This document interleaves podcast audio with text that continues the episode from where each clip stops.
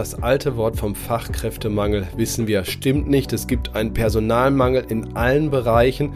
Auf der anderen Seite haben wir in Deutschland Millionen junge Leute ohne Berufsabschluss, aber bestimmt nicht ohne Perspektive. Und es gibt Projekte, die sehr, sehr eng mit mittelständischen Unternehmen zusammenarbeiten, wie das SOS Kinderdorf in Berlin. Und mit deren Leiterin spreche ich gleich, nämlich genau über diese Fälle. Wie bekommt man junge Leute in den Arbeitsmarkt? Markt und Mittelstand, der Podcast. Deutschlands Stimme für Familienunternehmen. Aktuelles und Zukunftsthemen rund um den Motor der deutschen Wirtschaft. Mit Thorsten Giersch.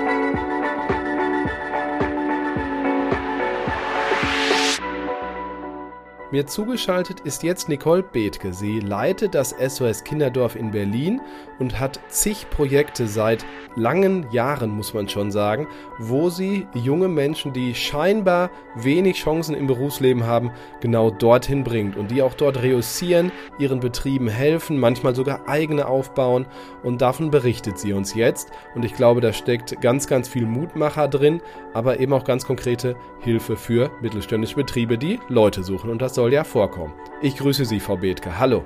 Ja, hallo, Herr Giersch. Dann stelle ich die Frage mal so platt, wie helfen Sie? Ja, der Kinderdorf-Verein äh, bietet in Berlin seit 1996, also schon seit fast 30 Jahren, Beratung, Ausbildung und berufliche Qualifizierung für benachteiligte Jugendliche und junge Erwachsene an.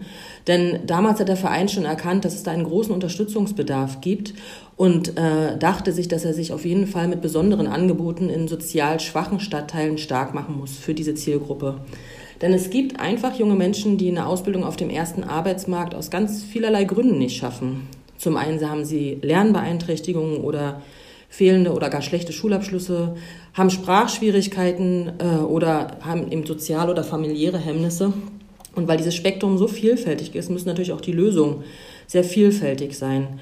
Und Träger wie wir hier in Berlin, wir, das SOS Kinderdorf Berlin, haben diese Lösung äh, schon vor 30 Jahren äh, initiiert und mitentwickelt und ähm, haben in dieser Zeit eben auch schon sehr viele junge Menschen auf ihrem Weg in ein eigenständiges und vor allem selbstbestimmtes Leben begleiten können, das dann ganz ohne Sozialleistungen äh, vollzogen werden kann. Und darauf sind wir ganz besonders stolz zu Recht, wie ich finde. Und das hilft natürlich auch der Wirtschaft, dem mittelständischen Unternehmen. Vielleicht, Sie haben gesagt, es gibt sehr vielfältige Dinge, die Sie tun. Aber nennen Sie vielleicht mal ein paar Beispiele, dass wir uns ein Bild machen können.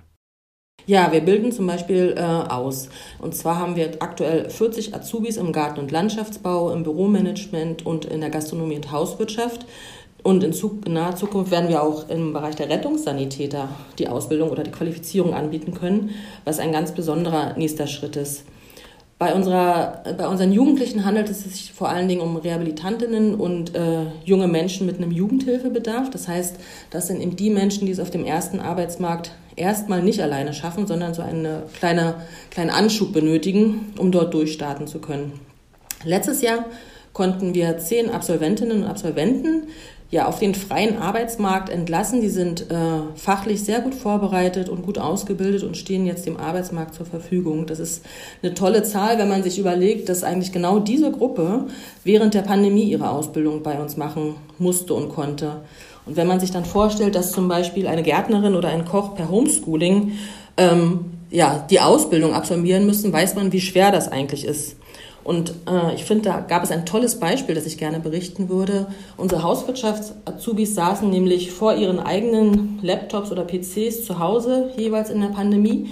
Die Ausbilderin hatte sich überlegt, äh, wie kann sie ein Thema, das Thema, wie baut man einen Kühlschrank richtig auf oder wie bestückt man einen Kühlschrank richtig, gut ähm, vermitteln und hat dann quasi mit den Azubis zusammen, die alle ihren eigenen Kühlschrank dann ausräumten, fachgerecht säuberten und wieder einräumten, den Unterrichtsstoff toll vermittelt. Und das zeigt eigentlich, dass kreative Lösungen und ein tolles Ausbildungsteam ganz, ganz wichtig sind, um diese jungen Menschen zu erreichen. Und deswegen arbeiten wir auch mit einem sehr multiprofessionellen Team zusammen, das aus Ausbilderinnen und Ausbildern, Sozialpädagoginnen, Lehrkräften und bei Bedarf eben auch aus Psychologinnen besteht, die alle für die individuellen Bedürfnisse der jungen Menschen zur Verfügung stehen, sodass man wirklich immer einen Ansprechpartner oder eine Ansprechpartnerin hat, wenn man Probleme oder Fragestellungen hat. Und ergänzen würde ich gerne noch, dass die Ausbildung bei uns sehr praxisnah erfolgen soll und muss, denn ähm, genau das ist es, was die jungen Menschen zieht und was sie begeistert, sodass unsere Gärtner einfach echte Kundenaufträge haben, also echte Baustellen machen. Die Bewirtung in der Gastronomie äh, ist mit wirklich wahren Gästen. Also sie bewirten nicht nur sich selbst als Ausbildungsgruppe, sondern haben wirklich Gäste, äh, die vor ihnen sitzen und denen sie das Essen bringen müssen. Und auch im Bürobereich äh, werden Verwaltungsaufgaben gemacht, die für unsere Einrichtung auch wichtig sind. Also es wird nicht für den Papierkorb gearbeitet und genau das zeigt eben den Jugendlichen, dass sie wirksam sind und dass sie Selbstvertrauen durch ihre Arbeit gewinnen. Absolut wichtig. Wenn ich richtig recherchiert habe vorher, bieten Sie auch berufsorientierende Projekte an, also qualifizieren die jungen Leute dann ganz konkret auch für die Jobs nochmal. Können Sie da ein, zwei Beispiele nennen? Ja, genau. Viele junge Menschen wissen aber einfach noch nicht, welchen Beruf sie ergreifen wollen und sind dann auf der Suche. Und auch da helfen wir. Wir haben in Berlin äh, neben der Ausbildung deswegen auch Angebote in der Jugendberatung. Wir haben ein Jugendberatungshaus, wo man hingehen kann und sich ja, beraten lassen kann, Bewerbungsunterlagen zusammen erstellen kann. Wir haben aber auch mehrere Projekte und Maßnahmen in der beruflichen Orientierung und Vorbereitung. Dazu zählt zum Beispiel eins unserer niedrigschwelligsten Projekte, das ist die aktivierende berufliche Orientierung, kurz ABO genannt. Und wie der Name das schon sagt, geht es darum erstmal, dass die Jugendlichen ankommen, dass sie Tagesstrukturen entwickeln lernen, was Verlässlichkeit und Pünktlichkeit bedeutet und natürlich gucken wir dann auch, welches berufliche Interesse können Sie in den Arbeitsbereichen testen. Das ist uns ganz wichtig, ähm, dass Sie eben praxisnah ähm, ja, ins Leben reinrutschen und sich äh, ein Bild machen können von dem, was Sie vielleicht beruflich mal machen wollen. In dem Zusammenhang arbeiten wir schon seit über zehn Jahren mit der Berliner Stadtreinigung, kurz mit der BSR zusammen. Ein ganz toller Partner, ähm, mit dem wir in diesem, äh, ja, in dem Projekt Abo so ein kleines Projekt gemacht haben. Das heißt, hieß damals sicher Abfahren, sauber ankommen, kurz SISA. Und in dem Zusammenhang konnten 137 junge Menschen einen Arbeitsvertrag bei der BSR erhalten, wovon immer noch 71 Prozent unbefristet in den Unternehmen sind. Und ich finde, das ist ein ganz großer Erfolg äh, für die jungen Menschen vor allen Dingen, die sonst vorher gar keine Perspektive hatten. Ich habe vielleicht noch ein, ein schönes Beispiel hier in dem Zusammenhang. Ein junger Afghane hat bei uns in der Berufsvorbereitung angefangen. Mehrere Monate äh, läuft in der Regel, sodass man ein Gefühl dafür kriegt, ist der Beruf in der Gastronomie, das war bei ihm so, der richtige. Die hat er dann erfolgreich absolviert. Danach hat er eine zweijährige Ausbildung bei uns gemacht zur Fachkraft im Gastgewerbe. Und weil er darin so gut war, konnte er auch noch jetzt den Koch raufsetzen. Steht jetzt kurz vor der Abschlussprüfung. Ist ein sehr guter Azubi. Ich glaube, der wird kein Problem haben, danach äh, einen Arbeitsplatz zu bekommen. Und ganz nebenbei, in Anführungszeichen, unterstützt er auch noch seine, seine Familie, die im Iran ist und die äh, ja auch von ihm immer mitbedacht wird und für die er äh, auch Verantwortung übernimmt. Also ein tolles Beispiel, um einfach mal so unsere Förderkette zwischen der Berufsvorbereitung und einer Ausbildung zu zeigen. Ich frage mal ganz allgemein, Sie haben ja schon ein paar schöne Beispiele genannt. Wie geht es mit den Azubis in der Regel weiter, wenn Sie die dem Arbeitsmarkt zur Verfügung stellen, wie Sie eben so schön gesagt haben? Bei uns findet eigentlich nahezu jeder Azubi nach seinem Abschluss eine feste Anstellung, wenn er es oder sie es denn möchte. Wir haben ähm, schon in der Ausbildung äh, Praktika als feste Institution mit installiert, weil es uns natürlich klar und wichtig ist, dass äh, Praktika in der freien Wirtschaft äh, ja für die jungen Menschen essentiell sind, um zu sehen, wie ist es denn außerhalb unseres geschützten Rahmens.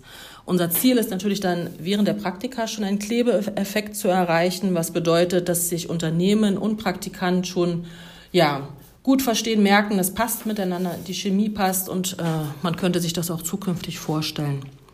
Außerdem haben wir im äh, letzten Ausbildungsjahr ein professionelles Absolventenmanagement in unserer Einrichtung oder in den Angeboten. Das heißt, die Azubis werden hier individuell auf Bewerbungsgespräche vorbereitet, wissen, wie man Bewerbungsunterlagen schreibt und so weiter. Also wir sind äh, von vornherein bemüht, dass die jungen Menschen auch den Übergang aus unserer Ausbildung in dem geschützten Rahmen in den äh, freien Arbeitsmarkt schaffen und haben da sehr, sehr gute Erfahrungen gemacht.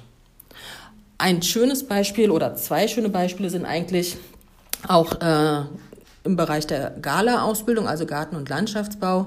Da haben Azubis auch äh, eigene Betriebe am Ende aufgemacht. Nachdem sie bei uns die Ausbildung äh, abgeschlossen haben, haben sie sich gedacht, ah, sie würden es auch gerne selber probieren. Und gerade im Gala-Bereich gibt es da viele Möglichkeiten. Und das Tolle ist, dass uns diese jungen Menschen oder diese ja, die Azubis, die ehemaligen Azubis selbst jetzt Praktikaplätze für unsere aktuellen Azubis anbieten, weil sie genau wissen, welche äh, Bedarfe haben die jungen Menschen und äh, können ihre eigenen Erfahrungen da ganz gut einbringen.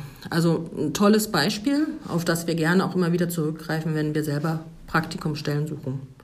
In der Vorbereitung habe ich gelesen, Sie haben ja auch ein Projekt namens Jobcoaches. Da geht es natürlich dann auch, was für viele Hörerinnen und Hörer bei uns hier natürlich spannend, um die konkrete Zusammenarbeit mit mittelständischen Unternehmen. Können Sie darüber was sagen? Ja, genau. Das Projekt Jobcoach ist jetzt ins vierte Jahr gestartet. Ist äh, ein tolles Projekt, was vor drei Jahren durch die Deichsel Stiftung großzügig mitfinanziert und initiiert wurde und seitdem aufgrund des Erfolges fortlaufend weiter über Stiftungsgelder, auch von der Deichsel Stiftung und auch von der Postcode Lotterie äh, gestützt wird.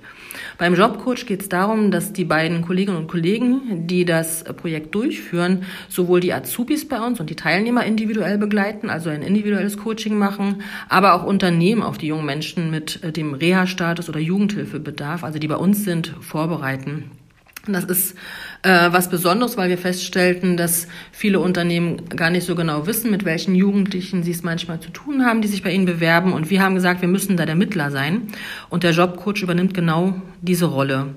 Was ganz Besonderes in dem Zusammenhang ist, sind die Jobtalks, die äh, erfunden wurden quasi von dem Team und die bedeuten, dass unsere jungen Menschen ein Unternehmen besuchen, da einen Vormittag verbringen, Hausführungen machen, in Gespräche gehen, Fragen stellen können, sich für Praktika bewerben können und einfach so einen Einblick in Unternehmen bekommen, den sie vorher nie hätten. Und das Tolle ist, dass dabei einfach auch Vorurteile abgebaut werden können, wie zum Beispiel letztens, als die Jobtalk-Runde in einer psychiatrischen Klinik stattfand und unsere Hauswirtschafts-Azubis einen ganz anderen Eindruck bekommen haben als den, den sie sich vorher so im Kopf gebildet hatten über eine psychiatrische Klinik. Also ein, äh, ein schöner Weg, um sowohl junge Menschen als auch Unternehmen miteinander zu verbinden. Und ein tolles Beispiel in dem Zusammenhang war zum Beispiel ein junger Mann aus Gambia, der nach einem Jobtalk in einer Bäckereifiliale dort ein Praktikum machen konnte, einen Arbeitsvertrag erhielt und jetzt immer noch da ist. Wenn man dorthin geht, sieht man ihn immer noch fleißig arbeiten. Das ist ein toller Erfolg, der uns trägt und der das Jobcoach-Projekt ja einfach beflügelt. Ich merke schon, Sie können kaum durch Berlin gehen, ohne wahrscheinlich permanent auch ehemalige zu sehen, oder? Ja, das ist auf jeden Fall so. Und sie haben auch immer einen, einen guten Kontakt zu uns. Das ist toll. Also gerade weil die Bindung zu den äh, zum Ausbildungsteam äh, eine sehr enge ist, weil wir da sehr viel Wert drauf legen, kommen viele ehemalige Azubis auch gerne zu unseren Festen oder berichten von ihrem Werdegang. Also ja, kann ich nur bestätigen. Viele KMU, also wirklich äh, mittelständische Betriebe, sind, sind ja ihre Partner, habe ich jetzt all dem, was Sie gesagt haben, entnommen. Wie, wie, wie läuft diese Zusammenarbeit? Wie, wie begeistern Sie die vielleicht auch für, für Ihre äh, Sprösslinge, sage ich mal in Anführungszeichen? Ja, Unternehmen und ein Unternehmensnetzwerk spielt bei uns immer schon eine große Rolle in der Qualifizierung und Ausbildung, denn ohne Praktika können die jungen Menschen keine beruflichen Erfahrungen sammeln. Deswegen haben wir ein breites Unternehmensnetzwerk, was wir auch pflegen und ausbauen. Das machen zum einen die Jobcoaches, wie ich das schon erwähnt hatte, aber auch unsere Ausbilderinnen und Ausbilder in den verschiedensten äh, Berufen sind ganz breit vernetzt. Sie kommen selber oft aus der Wirtschaft, haben viele Kontakte, bauen gerne Kontakte auf, denn das Wichtige ist, dass unsere jungen Menschen die unterschiedlichste ja, Anforderungen und Bedarfe haben brauchen auch unterschiedlichste Betriebe für ein Praktikum zum Beispiel oder später als Arbeitsplatz.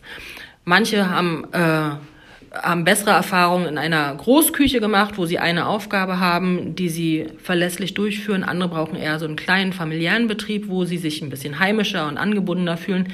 Das ist sehr unterschiedlich und deswegen brauchen wir ein, ein breites Netzwerk mit, für Betriebe oder mit Betrieben, und haben da auch einmal einen sehr guten Zulauf und Zuspruch, weil wir in engen Austausch miteinander gehen. Inwiefern wird es auch belohnt, natürlich Mut zu haben, junge Menschen mit, ich sag mal, einer in Anführungszeichen gebrochenen Biografie ein Stück weit auch, auch dann mal einzustellen und eine Chance zu geben? Wollen die vielleicht auch mehr? Sind die vielleicht auch ein bisschen ehrgeiziger? Ist das vielleicht auch ein Vorteil? Ich glaube, man sollte mutig sein und den jungen Menschen eine Chance geben.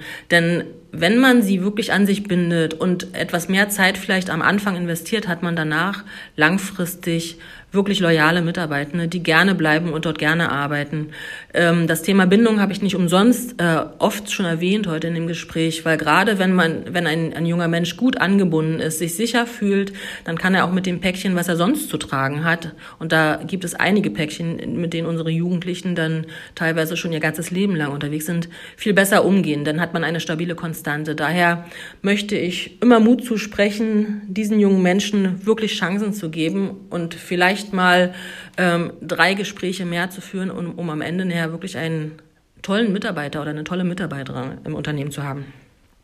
Nun sind beide Seiten gefordert. Was ähm, erwarten Sie auch von den jungen Leuten und was, naja, geben Sie denen auch echt mit auf den Weg? Und woran scheitert es vielleicht auch manchmal? Also unsere jungen Menschen und die Unternehmen müssen einfach offen sein und beide aufeinander zugehen. Also man muss vorurteilsfrei sein, äh, sowohl seitens der, der Jugendlichen als auch eben der Unternehmen. Fachlichkeit ist natürlich entscheidend, sowohl äh, für eine, eine Firma als auch für den jungen Menschen. Wenn er nämlich in einen Beruf geht und etwas leisten soll, dann muss er auch fachlich gut ausgebildet sein. Darum kümmern wir uns.